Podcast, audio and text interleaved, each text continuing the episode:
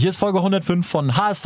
Meine, Meine Frau. Frau. Wer kommt nicht? Herzlich willkommen. Wir melden uns aus den Radio Hamburg Studios hier in der Spitaler Straße. Gato ist da. Moin. Moin Bones. Hallöchen. Und Kai. Moin Moin. Ich bin Stübi und wir sprechen über die aktuelle Krise des HSV. Hoffmann hat gesagt, wir sind jetzt in der Krise. Ähm, sind wir schon länger aus meiner Sicht, aber jetzt wird sie auch offiziell so betitelt und das war jetzt echt der Gipfel. Ich glaube nicht, dass es noch schlechter geht. 0 zu 3 in Aue. Gefühlt ohne Torchance. Bones, für uns da mal kurz, bitte, ganz kurz durch die Zahlen, weil lange will ich davon nichts hören. Genau, ähm, die Zahlen bestätigen das auch. Äh, wir hatten natürlich wieder mehr Ballbesitz als der Gegner, 65 Prozent zu 35 Prozent, aber Aue hatte äh, dreimal so viele Torschüsse wie der HSV, 23 zu 9 und das zeigt auch, dass sie mit ihrem weniger Ballbesitz ähm, dreimal so viel Torgefahr ausstrahlen konnten und dass dem HSV wieder mal, wie auch schon im letzten Jahr bei, unter Wolf, mit Ballbesitz nichts mehr einfällt. Mhm. So, in, ähm, zur Zweikampfquote, Bayer mit einer Negativleistung, der ersten seit er äh, beim Hamburger SV ist, mit 27 Prozent gewonnener Zweikämpfe nur. Zumindest defensiv schwach, offensiv fand ich genau. okay, aber ja, machen wir Jung, weiter. der sowieso einen rabenschwarzen Tag erwischt hatte, äh, mit nur 33 Prozent im defensiven Mittelfeld und auch Narei vorne rechts ein Totalausfall, hat äh, nur jeden dritten Zweikampf gewonnen. Also man muss insgesamt feststellen, das war wirklich gar nichts, überhaupt keine Torgefahr entwickelt. Und das ist ja eigentlich seit Hannover so, wo wir noch glücklich einen Punkt gekriegt haben. Gegen Pauli keine richtige Torchance, gegen Aue ja, diese Situation vor der Pause, nach einer Ecke so ein Glücksding. Ähm, aber ansonsten war da nichts. Kai, ähm, gibt es, und du weißt, in welche Richtung ich dich vielleicht verleiten will, gibt es einen Verantwortlichen für, für die Art, wie wir im Moment Fußball spielen? Mm, ja, also klar, wenn man es an drei Personen ausmachen möchte, ist es äh, Hoffmann von ganz oben, dann in der sportlichen Führung Bolt mit der Kaderzusammenstellung und. Äh, aber der Kader ist doch super. Also sorry, der Kader, aber Bolt nehme ich wirklich raus naja, und Hoffmann Kader, nehme ich, Hoffmann ich glaube, nehme ich auch raus. Ja, ich nehme Hoffmann auch noch am meisten raus, aber ich muss sagen, äh, klar, du willst darauf hinaus, dass äh, Hacking in ja. der direkten operativen Arbeit am meisten Einfluss auf die Mannschaft hat und deswegen dafür verantwortlich ist. Ähm, ich muss ganz ehrlich sagen, jeder andere Trainer würde hier auch schon so derartig krass äh, unter Feuer stehen, dass er seinen Job verlieren wird. Anscheinend scheint Hacking ja sowas zu verbreiten, so eine Souveränität zu verbreiten, dass er eben noch nicht so unter Feuer steht. Aber klar, die Leistungen sind eine Katastrophe. Aber verbreitet Hacking für dich noch Souveränität, Gatto? Seit, also für mich seit Wochen ja schon nicht. Ähm, es ist immer nur gefühlt dieser Dialog mit den Medien, wo er immer so versucht, mit denen zu spielen und äh, so die Fäden in der Hand zu halten. Aber ich finde, das misslingt ihm und äh, er verfehlt seinen, seinen Kernjob, nämlich die Mannschaft zu trainieren und die weiterzubringen und zu entwickeln. Er verbreitet äh, mit, mit, seiner, mit, seinen, mit seiner Ruhe, sage ich jetzt mal so, verbreitet er Souveränität, aber vor allen Dingen mit seiner Historie, dass man sagt, es ist Dieter Hacking auf der Bank und nicht halt irgendwie Hannes Wolf, der ja. zwei Jahre Erfahrung hat ja. oder sowas. Damit ähm, verbreitet Ruhe. Dann natürlich das Umfeld auch, also wie das Team äh, um Bolt herum, ich sage jetzt mal mit den ganzen Medien umgeht, wie man mit den Berichterstattungen umgeht, dass man sich nicht reizen lässt, dass man sich nicht zu Aussagen hinreißen lässt, so das ist alles besser als in der Vergangenheit. Aber Stübi, du hast es schon richtig gesagt. Ähm, äh, wenn man jetzt die letzten drei Spiele anguckt, und ich glaube, Bones, da hast du mir auch vorhin gesagt, seit dem Stuttgart-Spiel, seit 13 Spielen, also in den letzten 13 Spielen haben wir nur vier Spiele gewonnen. Und gerade in den letzten drei Spielen war das wirklich, ähm, wir, wir haben keine, keine Chancen kreiert, äh, wir haben keinen Lösungsansatz bekommen und wir haben uns eigentlich, wir wurden dreimal ausgecoacht, sag ich mal so. Das heißt, ganz klar. Ähm, er ist dreimal schuld aber auch natürlich die Mannschaft ähm, hat für mich jetzt auch nicht den letzten Biss gezeigt. Also wir haben jetzt auch eine Mannschaft mit dem äh, Messer zwischen den Zähnen auf dem Platz und nur der Coach ist schuld, sondern aber es war deutlich. Also ich finde schon, es sind so ein paar Sachen, die sogar von außen erkennbar sind, dass Hacking im Moment Fehler macht.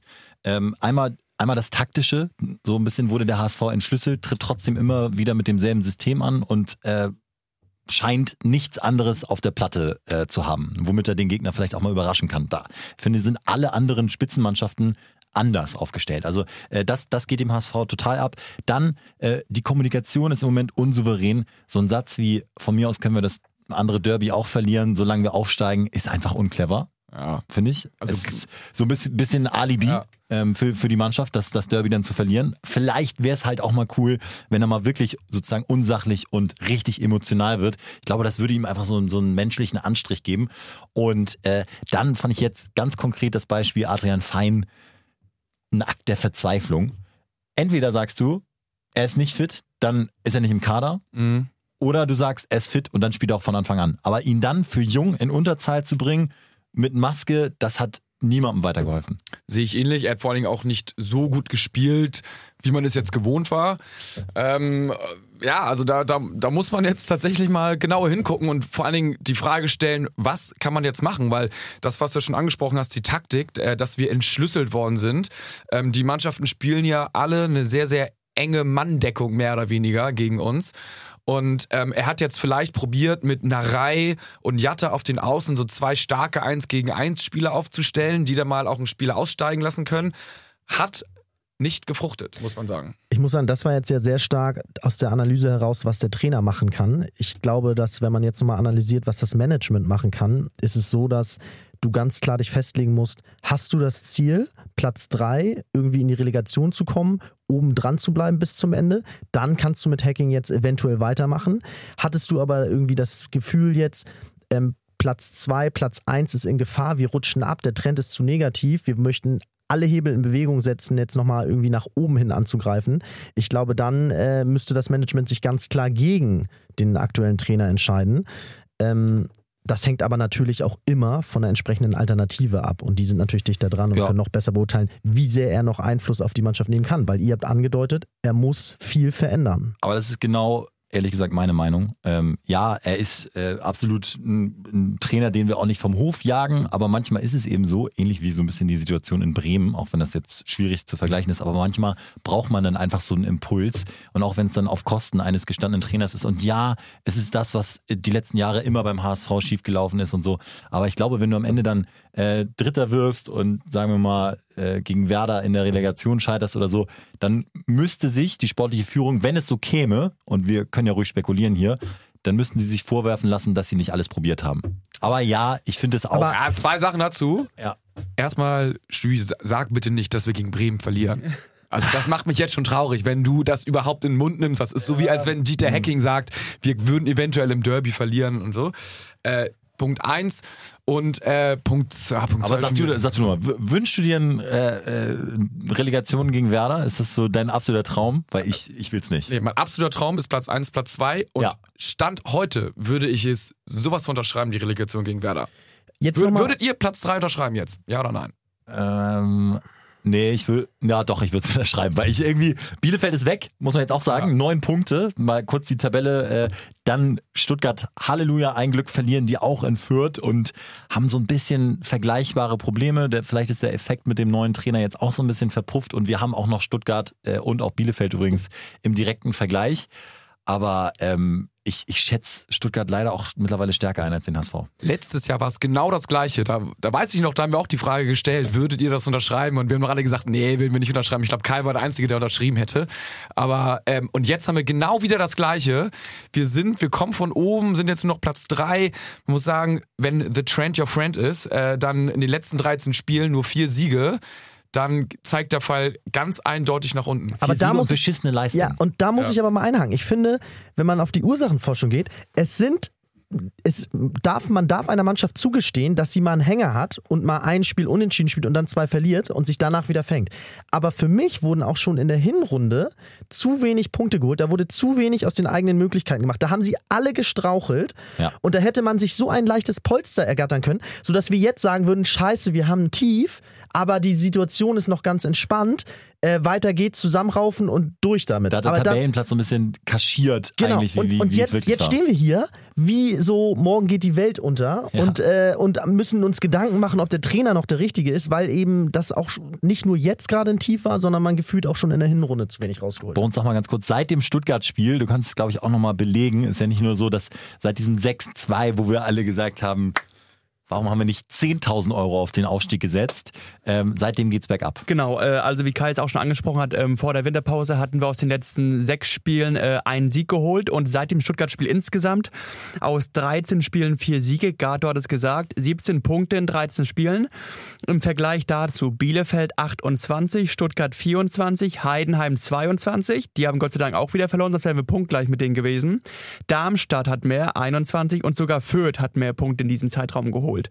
So, und da sind wir wirklich jetzt auch ähm, für mich, ich bin auch bei Kai, dass der Pfeil nach unten zeigt und äh, man hatte die kurze Hoffnung nach der Winterpause, okay, man startet mit drei Siegen, die haben sich wohl gefangen und dieses Hoch ist schon wieder jetzt weg und das Hoch ist immer weg, wenn die erste Elf äh, um Fein, Duziak und ähm, vorne Kittel nicht aufläuft. Also die Bank versagt in meinen Augen komplett. Auch Leute, die man mit großen Vorschusslorbeeren geholt hat, ja. wie Kin Zombie und äh, ähm, genau, eine Reihe im letzten Jahr. Ja, wobei den Kader finde ich nach wie vor stark. Ich finde, dass Hacking zu wenig daraus macht, aber trotzdem, ich versuche es jetzt nochmal mich so ein bisschen zu lösen und so ein bisschen von außen drauf zu gucken weil du es jetzt auch gerade angesprochen hast mit den drei Siegen zu Beginn. Sehen wir es vielleicht zu fatalistisch, sage ich jetzt mal, und sind wir wieder so der typische HSV-Fan, der die letzten zehn Jahre so konditioniert wurde, dass wir immer alles schwarz sehen, äh, sobald du einmal ein paar Spiele nicht gewinnst, weil de facto sind es ja jetzt sechs Spiele in der, also im Jahr 2020,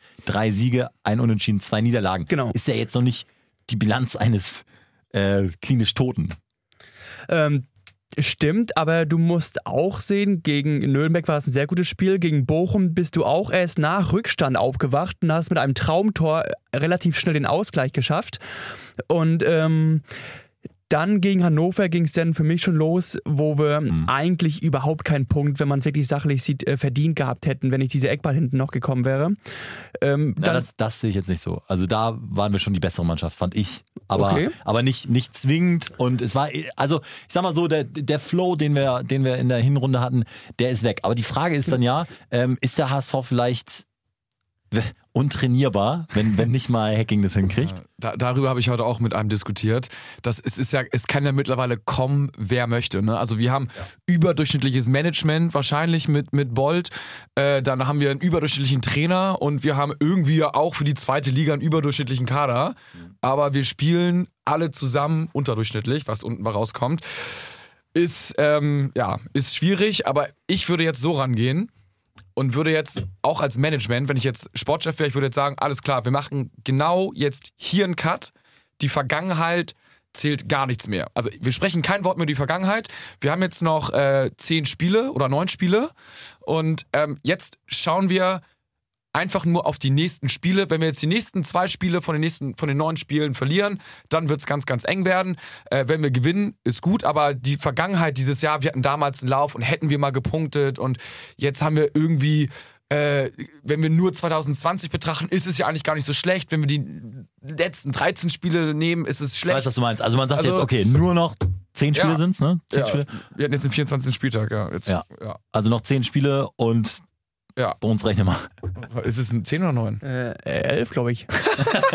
also, wir, haben jetzt, wir haben jetzt den 23. das 34 gibt es. Also jetzt wir, kommt wir, der 24. Genau. Ja, elf Spiele. Ja, ich habe irgendwo nee, gelesen, hatten, dass noch 30 zu verteilen sind. Wir hatten, wir hatten den 24. Spieltag jetzt. Ja, dann 10, glatt 30 Punkte. Ja, siehst du. Ja.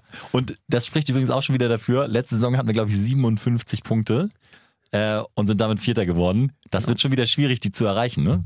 Ja, man muss jetzt, man muss jetzt echt sagen, so, so, so, so ein zielgeraden Krisenmanagement aufbauen und auf jeden Fall was anderes machen, ne? Nicht irgendwie so spielen wie die letzten Spiele ähm, und, und den Leuten neues Leben anhauchen. Auch nicht, in, indem wir jetzt nach Malente fahren, wieder in, in, in die alten Gefilde, sondern jetzt ist halt dann mal Dieter gefragt. Das ist ja genau für diese Situation, haben wir ihn eingekauft. Ja. Everton übrigens ganz kurz äh, Blitznews äh, lese ich hier gerade bei Instagram fällt sechs Wochen aus mit einem Innenbandriss im linken Knie. Ja, Everton äh, ja. ist ab, ab in, in Woche 5 ist er dann ja. äh, wieder fit. Dann äh, beim Aufbautraining zerrt er sich wieder was. Dann hat er die Grippe. Es ist wirklich, wenn ich, wenn ich Sportchef wäre, würde ich sagen, Memo an mich selber, verpflichte keinen Glasmenschen. Egal wie talentiert. Egal wie talentiert, ja. wie niedrig der Preis ist und wie gut er ist. Es nervt und es geht immer nach hinten los, siehe bei Everton. Und äh, so ein bisschen auch äh, Aaron Hunt, der ja insgesamt ja. in seiner Zeit beim HSV weniger als die Hälfte der Spiele gemacht hat. Äh, ja, äh, bitter auf jeden Fall da an dieser Stelle auch nochmal ähm, journalistisch uns auf die Schulter klopfen. Wir haben es schon gesagt bei der Verpflichtung, haben äh, mit unserer Quelle aus Nürnberg ja. gesprochen, Tischdu, äh, Nürnberg-Fan, der gesagt hat, Glückwunsch, äh, super Fußballer, aber da werdet ihr nicht viel von sehen, weil er permanent verletzt ist. Hätte man tatsächlich wissen können, aber wir haben es schon gesagt, äh, wenn es dann einen Fehlgriff gab von den neun, dann glaube ich, war es Everton. Sonst äh, sind die Leute ja gut, mhm. aber es wird zu wenig aus diesem Spielermaterial gemacht. Ja, sehe ich, sehe ich genauso. Wir haben die besten Voraussetzungen gehabt und haben sie immer noch. Wir spielen noch gegen die direkte Konkurrenz und für mich ist es jetzt wirklich so, ich will nicht haten, ich klammer ab jetzt die komplette Vergangenheit raus und setze alles auf Null. Und ab jetzt werde ich bewerten. So Leute, wir gucken jetzt mal, ähm, was ihr uns für Fragen geschickt habt. Ihr merkt, wir sind auch emotionalisiert, sind dann vielleicht auch ein, ein Stück weit unsachlich, aber so ganz unberechtigt ist, es, ist diese Trainerkritik nicht. Ähm, merkt man auch, zum Beispiel bei Matt Design, der sagt, Jungs, wilde These, der HSV steigt nicht auf. Wie steht ihr dazu? Ich kann es mir nicht vorstellen, dass, dass der HSV nicht aufsteigt. Ich, ich kann es mir aber nicht vorstellen. Ich wüsste nicht, also zumindest Relegation, äh, das kannst du gar nicht verfehlen. Wie seht ihr das? Ganz kurz. Letzte Saison konnte ich es mir auch nicht vorstellen, sind wir auch nicht aufgestiegen, aber diese Saison kann ich es mir wirklich nicht vorstellen. Ich habe das Gefühl, wir steigen in der Relegation im Elfmeterschießen auf. Geisteskrank. Das ist nervlich wirklich nicht zu packen. Äh, selbe Frage hat auch übrigens Yannick äh, geschickt. Äh, Benzi sagt, wie seht ihr die Chance in Stuttgart einen Punkt zu holen? Sehe ich persönlich ganz gut äh, gegen eine Mannschaft, die Druck macht, die dann Räume lässt, ist der, äh, das der HSV eigentlich traditionell gut und wir haben uns ja eher schwer getan jetzt gegen diese tiefstehenden Kackteams. Äh, insofern glaube ich fast, dass wir dann wieder ein gutes Spiel sehen ah, würden. Die Frage ist doch, welches Team ist jetzt so blöd und wendet nicht die Taktik an von den anderen Teams? Also ich würde doch als Stuttgart ja. genauso spielen jetzt wie, wie Hannover, wie Pauli. Das können sie zu Hause nicht machen. Können sie aber nicht machen. Ja, können sich da nicht reinstellen. Ein, nenn mir einen Grund, warum nicht. Also dann haben sie es auch nicht verdient aufzustellen. Also wenn ich Trainer wäre und sagen, die, mit der Taktik gewinnst du zu ja, 80 Dann liegt der, Ball, liegt der Ball im Mittelkreis und beide Mannschaften stehen hinten und hoffen, dass einer angreift. Wenn, wenn, wenn das dann so ist, dann, dann ist es so. Aber ich, ich glaube ehrlich nicht, dass es passiert. HSV-Nachrichten ähm, fragt, ist Dieter noch ein guter, moderner Trainer oder lebt sein Ruf von seinen alten Erfolgen? Provokante Frage. Ähm, ich bin tatsächlich der Meinung, da kann ich jetzt auch mal so ein bisschen was erzählen. Also ähm, ich bin wirklich der Meinung, dass Dieter wirklich ein guter Trainer ist und eine Vita hat, äh, da kannst du auch nicht gegen argumentieren. Mit Wolfsburg, äh, unter anderem mit De Bruyne, Pokalsieger geworden. Äh, egal wo er war, er hat immer abgeliefert.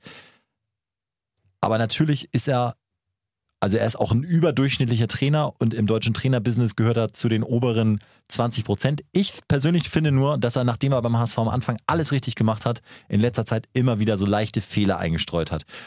Ein paar habe ich eben schon genannt und einer war auch dieses Statement Nationaltrainer, warum nicht? Äh, das hätte er sich sparen können. Das wurde in der Szene sowas von belächelt. Ehemaliger Spieler von ihm bei Borussia Mönchengladbach sagt über ihn, ist der schlechteste Trainer, den er jemals hatte. Übrigens immer noch ein Stammspieler dort.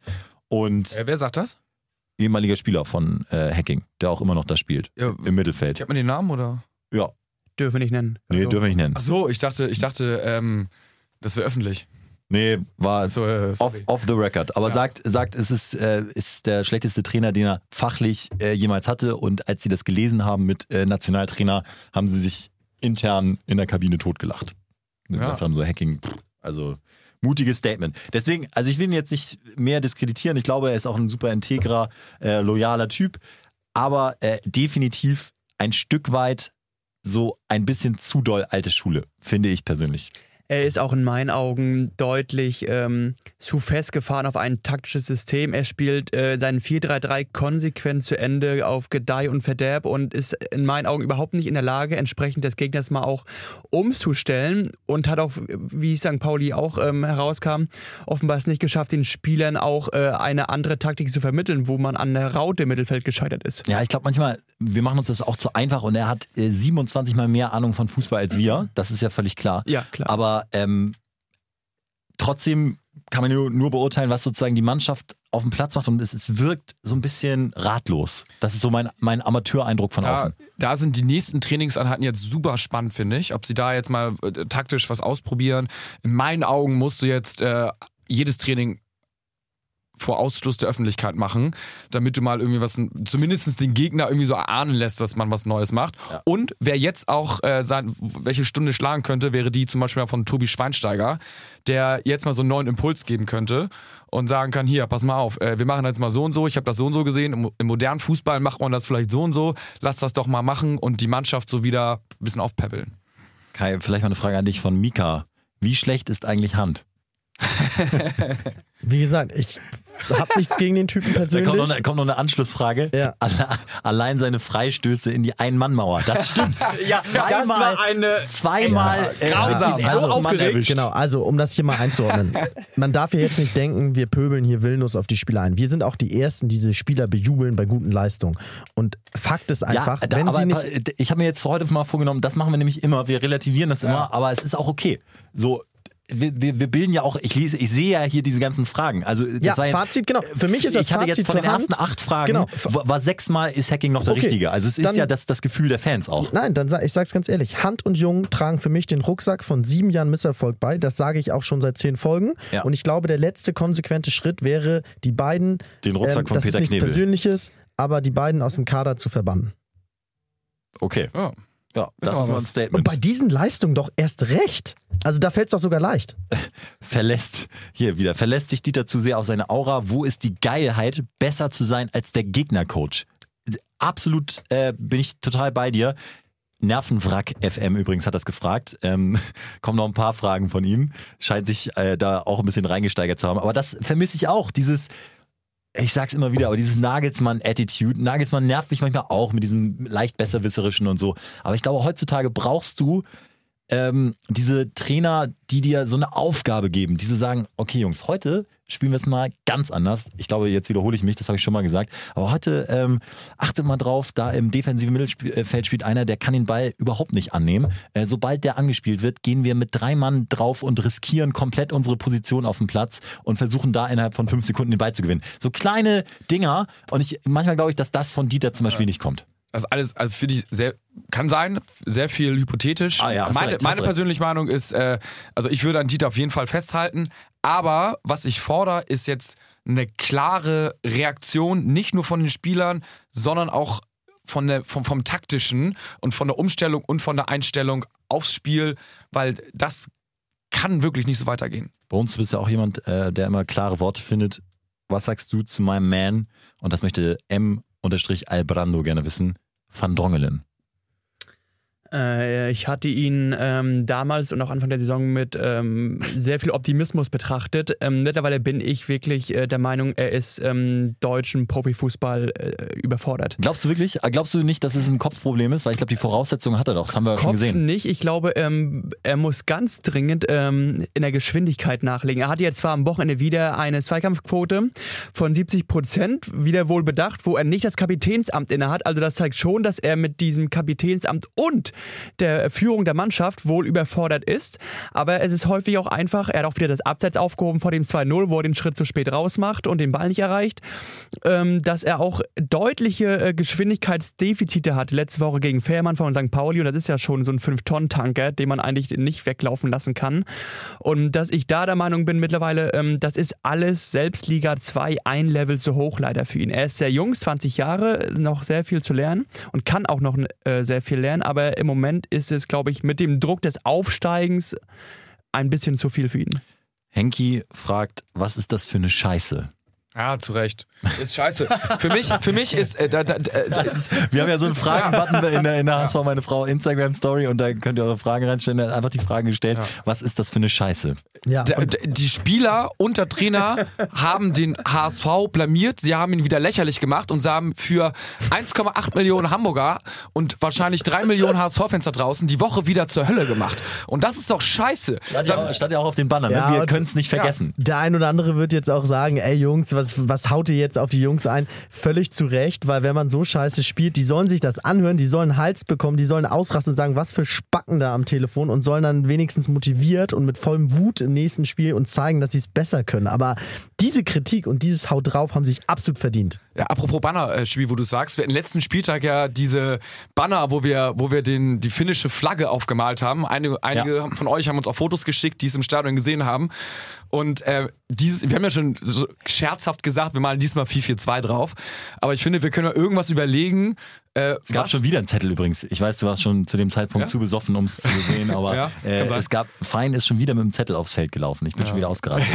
Ja, äh, ja sag mal. Ja, aber, aber wa- was, die Frage ist ja, was können wir jetzt auf dieses Plakat malen? Malen wir FIFA 2? Malen wir was anderes drauf? Ja, wenn ihr Ideen habt, äh, also irgendwas Griffiges, wir werden wieder Plakate machen für ähm, Samstag 13 Uhr gegen Jan Regensburg. Wir werden wieder Plakate schreiben. Wenn ihr Ideen habt für lustige äh, Plakate, natürlich nichts Beleidigendes, ne? wir wollen ja keinen Spielabbruch provozieren, ja. ähm, dann äh, schickt sie uns gerne also der, der einfachste Kanal ist einfach Instagram. Ich vermute mal, die meisten von euch haben das auch. Äh, und wir antworten ja auch äh, auf alle Nachrichten, weil wir permanent das Handy in der Hand haben. Von daher, ähm, ja, schreibt uns einfach und dann, dann äh, tauschen wir uns da mal aus. Wir lassen uns noch weiter die Fragen durchballern. Die Folge ist jetzt schon äh, 25 Minuten alt, aber es sind so viele gute äh, Fragen mit dabei. Also Hacking ist echt ein Thema. Mehr als die Hälfte von euch äh, will, will wissen, was, was mit Hacking los ist. Hamburgler, was geht bei diesem Sauhaufen ab? Also, die, die, Wut ist schon groß. Äh, wilde These von Benson Simburgo. Kann es sein, dass Amici nicht spielt, weil er die Tochter vom Trainer angebaggert hat? Oh, was für ein Profi. Ja. hört, hört. Äh, ja können wir null kommentieren. Ich wusste gar nicht, also keine Ahnung. Keine Tochter hat, ne? Das sind, das sind wilde Thesen. Ähm, ja. glaube, nicht, glaube nicht, dass das was damit zu tun hat.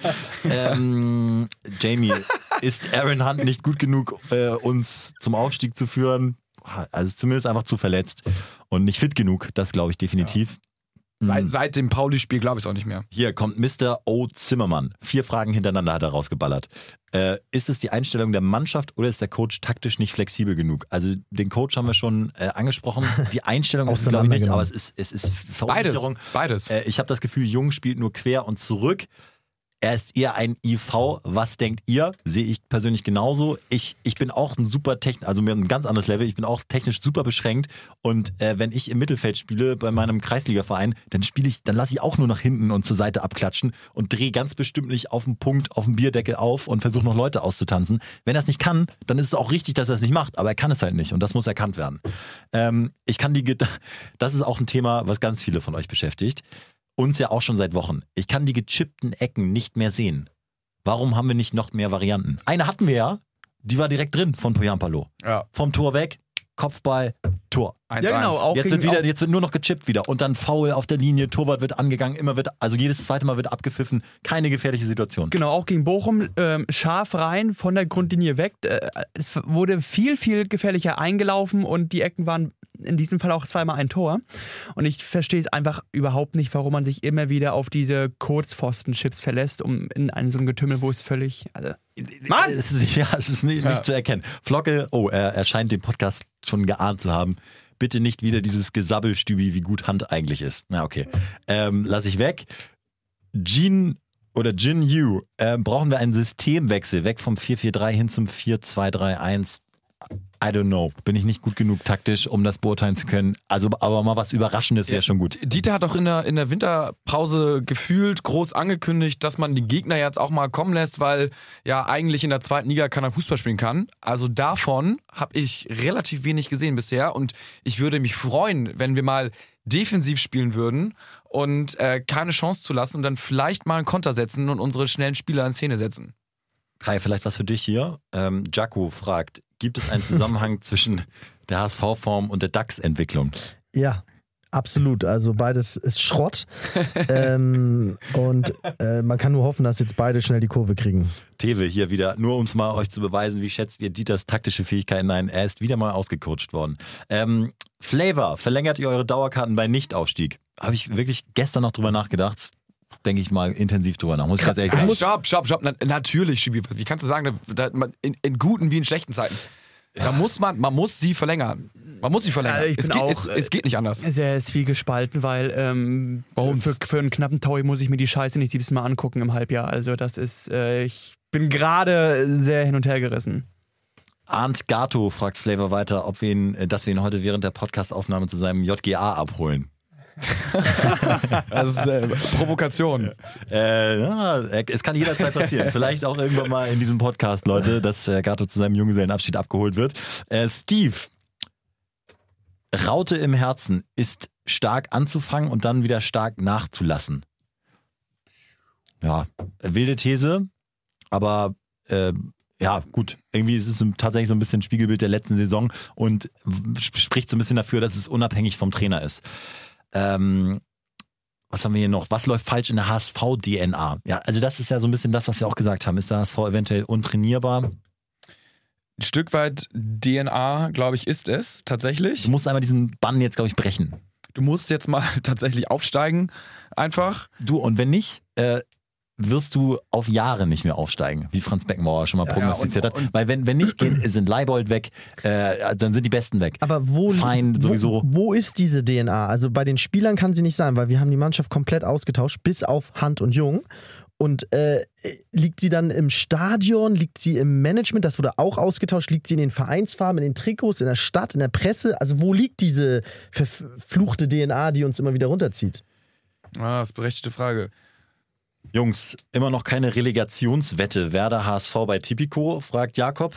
Ja, Werder geht direkt runter. Die haben ja schon vier Punkte Rückstand auf den Re- Relay-Platz. Von ich, ich habe auch so ein bisschen das Gefühl, dass Werder direkt absteigt. Genau. Aber ich, ich lass uns mal jetzt äh, aufhören, auf die anderen zu gucken. Es gilt übrigens auch für die erste Liga, sondern einfach mal eigene Spiele gewinnen. Jetzt äh, zehn Spiele haben wir noch. Wenn du von den zehn sieben gewinnst, bist du, glaube ich, hast du eine gute Chance noch auf den Platz ersten zwei. dreien auf jeden Fall. Ja, also genau, und Genau. den ersten drei auf jeden Fall. Aber das musst du auch erstmal machen. Genau. Also irgendwie, vielleicht ist das auch so ein bisschen, um nochmal so ein bisschen mit was Positivem äh, jetzt aufzuhören, vielleicht ist das auch gerade die Chance, dass dieses, dass dieser Abgesang zu einem Zeitpunkt kommt, wo du noch ein Drittel der Saison vor dir hast, ne? Und Dieter vielleicht sogar jetzt hier Ausschnitte aus diesem Podcast den Jungs vorspielt, um mal zu sagen, hört euch das mal an, diese Vollpfosten da, äh, wie die euch auseinandernehmen und sich über euch lustig machen. Äh, wollt ihr das wirklich auf euch sitzen lassen? Leute, jetzt äh, zeigen wir dem mal, was der HSV ist irgendwie. Plus, du hast wirklich noch alle äh, Vereine aus den ersten sechs ähm, Plätzen oben. Äh, gegen die spielst du noch Heidenheim, Stuttgart, Bielefeld, die hast du alle noch vor der Brust. Und da, Fürth. ja. da ist auf jeden Fall ähm, alles noch aus eigener Kraft möglich. Aber ähm, sind wir schon wieder dabei, das alles Positives zu schwenken. Du Ja, aber ist ja gut. Also wir, wir können das Ganze jetzt mal versuchen, positiv abzubinden. Kai, würdest du sagen, vielleicht so, wenn es einen richtigen Zeitpunkt für eine Krise gibt, dann jetzt? Ja, weil ähm, du hast jetzt eben noch die Möglichkeit, äh, durchzudrehen. Ja. Und dann diese. Emotional halt. Also die, die Mentalität muss ja, Man muss ja auch nochmal fairerweise sagen, Dieter Hecking, ich weiß nicht, was er nach dem HSV noch vorhat, aber er kann sich jetzt ruhig verbrauchen, er kann noch mal alles reinwerfen. Er, ich glaube, er nimmt den HSV jetzt nicht als Sprungbrett für die nächsten 20 Jahre und will sich noch mal solide aufbauen. Hau alles rein, was du hast, du hast nichts zu verlieren. Dieter ist extrem motiviert, weil er hatte bis jetzt noch keinen richtigen Fail in seiner Karriere. Ich denke mal, dass er jetzt auch nicht Lust hat, äh, mit, dem, mit dem HSV jetzt einen zu bekommen. Und für mich, wie gesagt, ich, ich, ich werde ab jetzt weniger pöbeln. Ähm, ich glaube, ich habe auch dieses YouTube-Video mit Mickel gesehen, wo er, wo er gesagt hat, so, ey, ihr irgendwie die, die Presse ist gegen uns, äh, alle sind gegen uns, wenn jetzt auch die Fans gegen uns sind und alle auspfeifen, das bringt ja am Ende des Tages ja auch irgendwie keinen weiter. Ist natürlich die Frage, soll man einfach lächeln, winken und klatschen, obwohl man sehendes Auges gegen Eisberg fährt, so ungefähr. Ja. Ähm, aber ich, ich, ich denke, dass man, dass man trotzdem versucht bleiben muss, positiv zu bleiben und die, die, die guten Sachen sehen muss und vor allen Dingen jetzt nicht, und das ist ja das Gute, aktuell nicht in Hysterie verfällt. Ja, gebe ich dir recht. Trotzdem, es muss halt auch erlaubt sein, so Ja, mal die Emotionen zu zeigen und so einfach nur nach, jeder wird nach Zahlen und nach Leistung bemessen Mhm. und danach ist es im Moment einfach keine gute Arbeit. So, das ist das Zwischenzeugnis. Schlechter als letzte Saison, Ja. punktetechnisch und irgendwo dran musst du es ja bemessen und dann muss man es auch benennen dürfen und nur ruhig und positiv bleiben, um des ruhig und positiv bleibens willen, ist irgendwie absurd. Und das ist ja das Krasse im Fußballgeschäft und gerade bei uns jetzt, dass der Druck so riesengroß ist. Das hatte Bolt ja auch mal in, in so einem Podcast gesagt, wo man meinte so in der NBA, wenn da mal irgendwie so ein Team äh, sechsmal in Folge verliert, ist irgendwie scheißegal, dann kommen sie in die Playoffs und nächstes Jahr spielen sie wieder in der NBA, also in der ersten Liga und äh, kriegen irgendwie den ersten Pick oder sowas, also kriegen den besten Jungspieler und wenn der HSV halt sechs Spiele in Folge verliert oder drei, dann ist halt die Kacke am Dampfen, weil das ganze Schiff droht unterzugehen. Und das ist halt genau das, wo man jetzt äh, wirklich sich fragen muss, wie lange äh, bleibt man noch ruhig? Und die Frage ist ja, was würdet ihr sagen? Hat, hat ein Jonas Bolt schon einen anderen Trainer in der Hinterhand? 100 Prozent. Ich habe ja auch äh, letzte oder vorletzte Ja. Folge schon gesagt, äh, wenn er, und das, das ist er, wenn er ein Profi ist, dann hat er auf jeden Fall den Markt sondiert. Und das war übrigens auch eine Frage jetzt. Aber ich würde sagen, das Fass machen wir nicht nochmal auf. Aber wenn ihr euch jetzt einen aussuchen könntet, egal, ihr könnt auch Hacking sagen, aber wer sollte um ganz sicher zu gehen, dass der HSV äh, auf Platz 2 oder eventuell sogar 1 landet, wer sollte da eurer Meinung nach in den letzten Spielen auf der Trainerbank sitzen? Wenn ihr jetzt fantasiemäßig euch einen ausdenken könnt. Jupp Heynckes. Ganz unkonventionell äh, Friedhelm Funkel. Boah, Bones. Die meisten, äh, es- sechsmal ja, Bundesliga ja, es- aufgestiegen. Die ja, meisten absolut. Bundesliga-Aufstiege. Ja, Also, absolut, aber es Es könnte sogar funktionieren, ne? wenn man drüber nachdenkt. ist, äh, Tobi Schweinsteiger. Auch, finde ich auch eine sehr interessante Variante, habe ich auch schon mal überlegt. Ich weiß aber nicht, ob er die, die A-Lizenz hat. Ich glaube nämlich nicht. Und wahrscheinlich ist der so loyal, dass er ähm, mit Dieter gehen würde. Für mich wäre es Tedesco. Aber interessant, dass keine Hacking sagt. Ah, nee, Tedesco finde ich, find ich persönlich zu jung. Also ich würde an Hacking festhalten, ne? Also ich, ich bin, wie gesagt, pro Hacking. Aber ähm, du meintest ja, wenn man sich einen aussuchen kann. Tedesco ist eine geile Taktikmaus. Also da. Der, der hat halt das, was ich vorher meinte. Der, der glaube ich, kann die so ein bisschen ansprechen und äh, aber er hat natürlich auch mit Schalke Scheiße Ja, erlebt. der ist negativ behaftet noch, ne? Hat er auch nicht den Turnaround geschafft. aber jetzt dadurch jetzt günstig zu haben. Und Ja, vielleicht aber wo- kriegst du da jetzt ein günstiges Genie. Aber wo hat es so wie Wolf, er, er ist noch nie richtig durch eine Krise positiv wieder rausgegangen. Ja, hat so eine mm, Medium-Saison in Aue schon zwei, drei Jahre gehabt. Da hat er auch schon mal die zweite Liga mit- miterlebt. Also die Erfahrung hat er schon. Naja. Kofeld äh, wird auch nicht äh, gestärkt aus dieser Geschichte rausgehen, aber trotzdem Ja. wird er irgendwann in Dortmund sein, glaube ich. Erst, man, man weiß es nicht. Erstmal jetzt gegen Regensburg. Ja, so, ein- so ein 4-0 oder so. Gibt es äh, Typico-Zahlen, Gado? Ja, was würdet ihr denken? Also ich hoffe jetzt mal wieder äh, auf, eine, auf eine wirklich 1,85. Ja. Dritter gegen Neunter. Ich sag, äh, ja, auch 1,8. Die, die Form muss da auch mal berücksichtigt werden oder ist es schon wieder so eine 1,4? Die Quote ist ähm, bei Handicap 01 1,95. Sprich, die normale Quote ist 1,4. Das ist ja echt schlimm. Das ist echt schlimm. Und, und ich meine, Regensburg Und das ist Ding ja, ist, Tipico irrt sich nie, aber beim Ja. HSV immer. ja. Auf Regensburg ist ein äh, 7,5er Quote. Also es ist, ähm, Viel zu gewinnen. Aktuell mit dem HSV. der ist Also Tipico sagt, der Druck tut dem HSV gut. Tipico sagt, der HSV gewinnt und Tipico hat echt häufig recht. Deswegen verlassen wir uns jetzt da drauf. Äh, beenden hier diese, diese 40-Minuten-Folge. Heute ein bisschen länger Ja. als gewohnt, gab auch viel zu besprechen. Ähm, und boah, also das war heute schon so negativ, wie wir können fast. Äh, ich weiß nicht, ob es nochmal einen tieferen Tiefpunkt gibt. Das werden wir dann kommenden Montag sehen. Denn äh, wenn wir da verlieren, Tja. jetzt einmal kurz daran, also einmal jetzt das Szenario, wenn wir da verlieren, ist es dann eine realistische Trainerdiskussion? Kommt drauf an natürlich, wie man verliert. Verliert man wieder 3-0, verliert man, keine Ahnung, 3-2 oder irgendwie so durch ein dummes Gegentor in der 90. Also, aber dann ist es auf jeden Fall eine Trainerdiskussion, ist es. Aber ich glaube, sie handeln noch nicht, aber es ist auf jeden Fall eine Diskussion. Ich bin bereit, äh, mich, äh, wenn Dieter das jetzt alles schafft und zum Guten wendet, mich wirklich ausführlich, auch gerne persönlich zu entschuldigen. Am Ende der Saison, auch wenn er da 0,0 Wert drauf legen wird. Ich hoffe, er belehrt mich eines Besseren. Und ähm, dieser äh, Aufwärtstrend wird am Samstag gestartet. Wir hören uns nächste Woche. Bis dann. Ciao und danke für eure Fragen. Bitte genauso weitermachen.